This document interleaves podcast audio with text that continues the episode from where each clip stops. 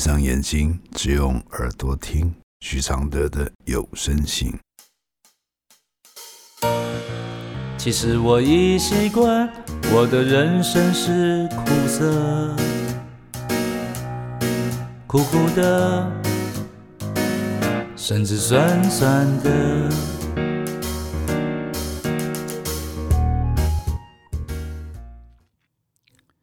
第四十八封信：当妈妈不能配合爸爸做爱时，来信。有一个问题困扰我们家很久了。妈妈正处在更年期，妇科方面时常出问题，但爸爸身体还很好，性欲还很大，一个礼拜还会要好几次。妈妈试着跟爸爸沟通，他老了，不是他不给他，后来妥协到。一个礼拜一次，但身体不如前，还是时常发炎。有时候好几个礼拜才能给爸爸。爸爸非常不能谅解妈妈，还对妈妈说：“我就只能跟你，你不给我，要我怎么办？”看妈妈在吃药时，爸爸甚至还会要妈妈不要再吃药了。妈妈就我一个女儿，她很困扰，会说给我听。妈妈常常跟爸爸说：“干脆你去外面找一个泄欲的对象。”但爸爸的回答是：“我知道你的个性，要是我真的做了，一定不能接受的。”就这样，我们看着他和爸爸彼此折磨对方。我也很难过，因为家里气氛常常会因为这样的事情闹得很僵。我明白老师说的。男人精神冲脑的时候会变成另一个人，但妈妈实在是身体不允许。该怎么让爸爸谅解呢？妈妈说：“怪他年轻的时候宠坏他，爸爸要就给，从来不拒绝。有时一天还要好几次，但那时妈妈很年轻。我现在有一点搞不懂，妈妈到底是在气爸爸。”还是在气自己呢？我的回复是：这个事件让你阅读到什么呢？这才是你要重视的重点。如果你是你妈妈，你会怎么面对呢？婚姻制度为何在这个时代越来越站不住脚？因为这里面的责任与依赖没有分寸。你许的愿望越大，付出的代价就越不可预测。光是信，怕对方背叛，付出的代价就是不断的配合，没有受到尊重也没有关系，自己没有意愿也不敢声张。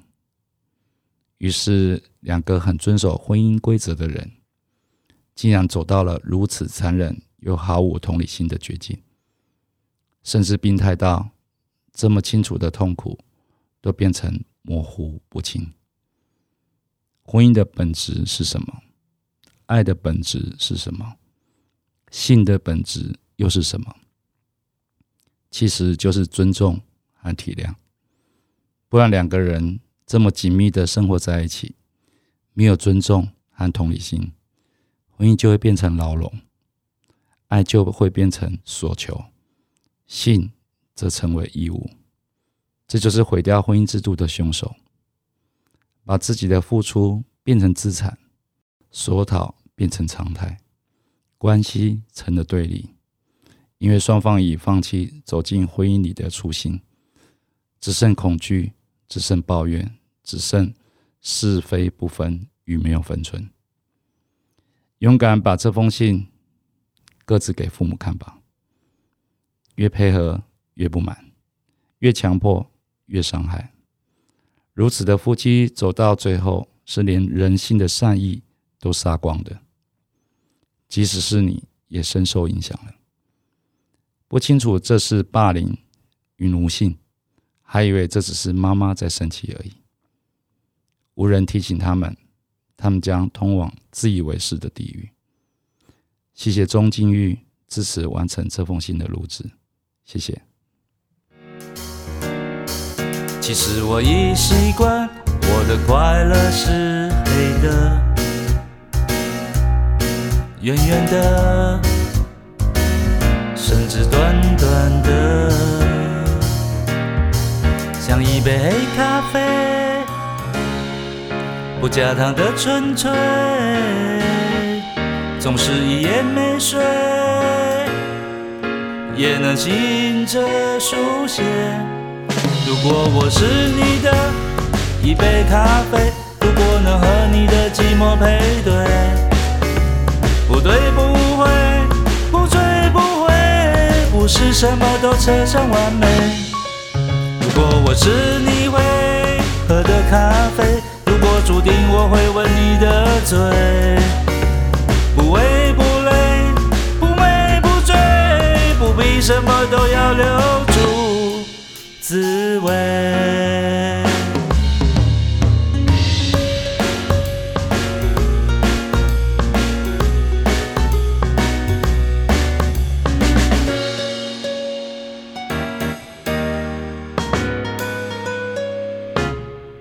其实我已习惯，我的现在是你的，悄悄的，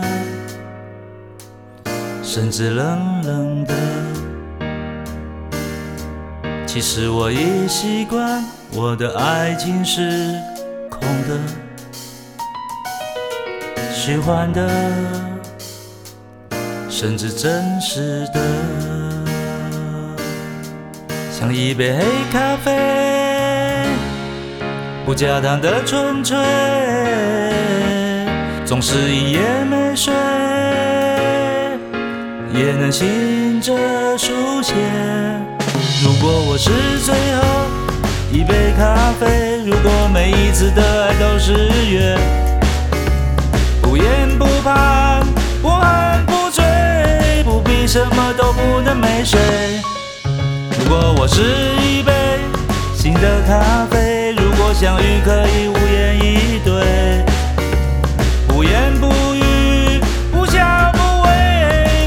什么都要不了。